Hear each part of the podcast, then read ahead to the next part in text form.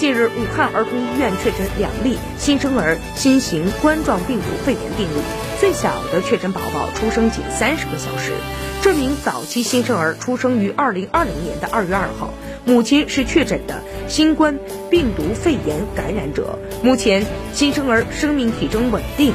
上无发热、咳嗽，带有呼吸急促的症状，胸片有肺部感染的表现，肝功能稍有异常。儿童专家考虑可能存在母婴垂直感染传播途径，应该引起重视。专家称，现有资料显示，新生儿并不能过敏感染，提示怀孕妈妈避免接触新冠病毒感染病人，感染母亲需要监测新生儿感染可能。